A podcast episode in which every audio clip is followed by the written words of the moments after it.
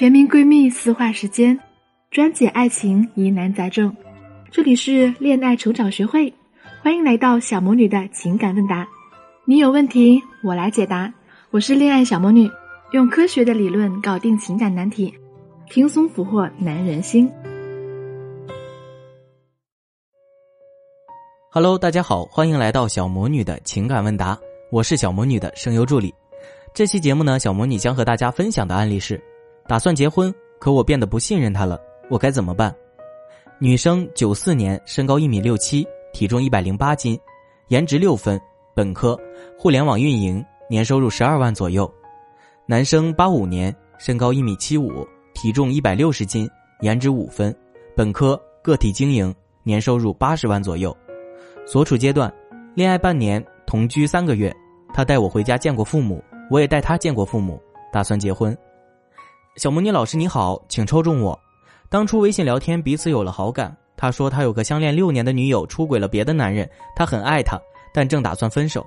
我很同情他，也接受了他的追求。在一起后，他对我很好。他工作很忙，但是会每天帮我点外卖，和我微信聊天。每周也会有三四天来公司接我下班，带我去见他的朋友。我是偏文静类型的，他说。看到你就会有家的感觉，很想把你娶回家。他收入还可以，但是我不会要求他买什么贵重的礼物，也就是一起吃饭他买单，偶尔淘宝亲密付买点小东西。我们一月份住在一起了，他会提早回家做菜给我吃。我爸生病的时候，他会炖好鸽子汤送去医院，那时候觉得很幸福。三月初的时候被我发现他在给前女友点外卖，我问他为什么，他说觉得他一个人很可怜，就是担心他过得不好。并且说都是前任主动联系他的，他现在知道错了，并且在我的监督下把微信删了。我没有和他吵，说你只要不再骗我，我就原谅你这次，但一直心里堵着。四月份在他的同意下查了他的通话记录，发现二月份他几乎每天打一个电话给他前任，有时候一天好几个，通话时间不长，每个电话两分钟左右。他前任几乎不打给他。这个时候我们已经同居了。他还这样，我觉得很伤心。我问他为什么要这样，他说他当时状态没调整过来，很想他。但是那次我发现点外卖，我们聊过之后，他知道错了。现在他只想好好过日子。三月份的确他没怎么给前任通话，但是整个三月份还是打了两次，一次妇女节，一次是我出去和朋友吃饭的晚上，都是在我们沟通过之后才打的。所以之前他说前任主动联系他，还是在说谎。说实话，他前任没有我年轻漂亮。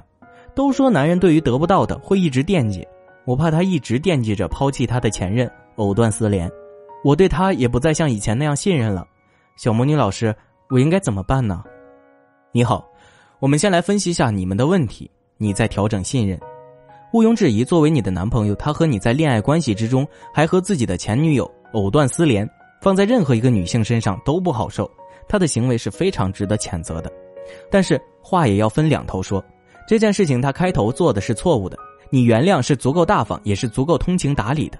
但一而再、再而三的原谅对方，给对方机会，导致对方没有得到应有的警示，一而再、再而三的反复犯错，那其中一定是有你的问题的。这件事情中，你要弄清楚其本质，其本质不是他一直在反复做错事，而是你一直在给他机会做错事。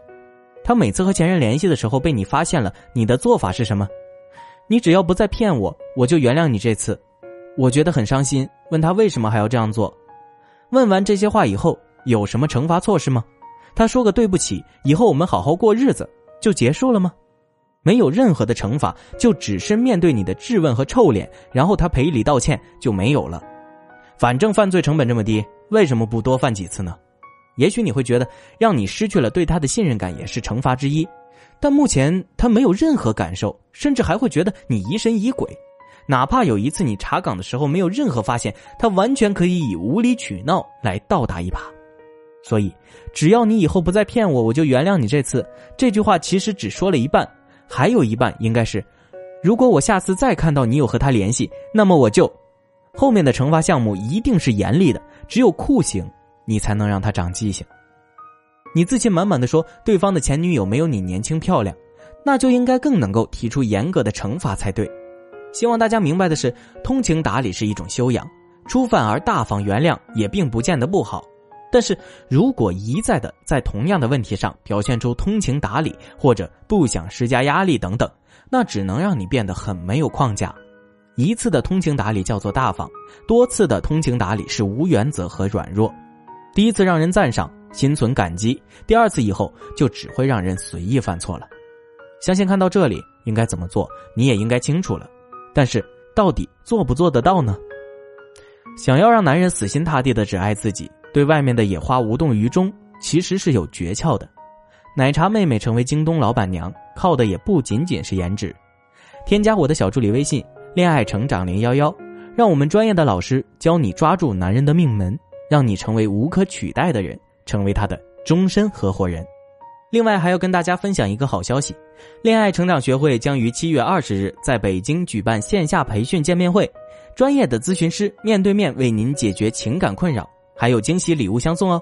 想要报名或者了解更多详情，欢迎添加小助理“恋爱成长零幺幺”进行咨询哦。我们不见不散。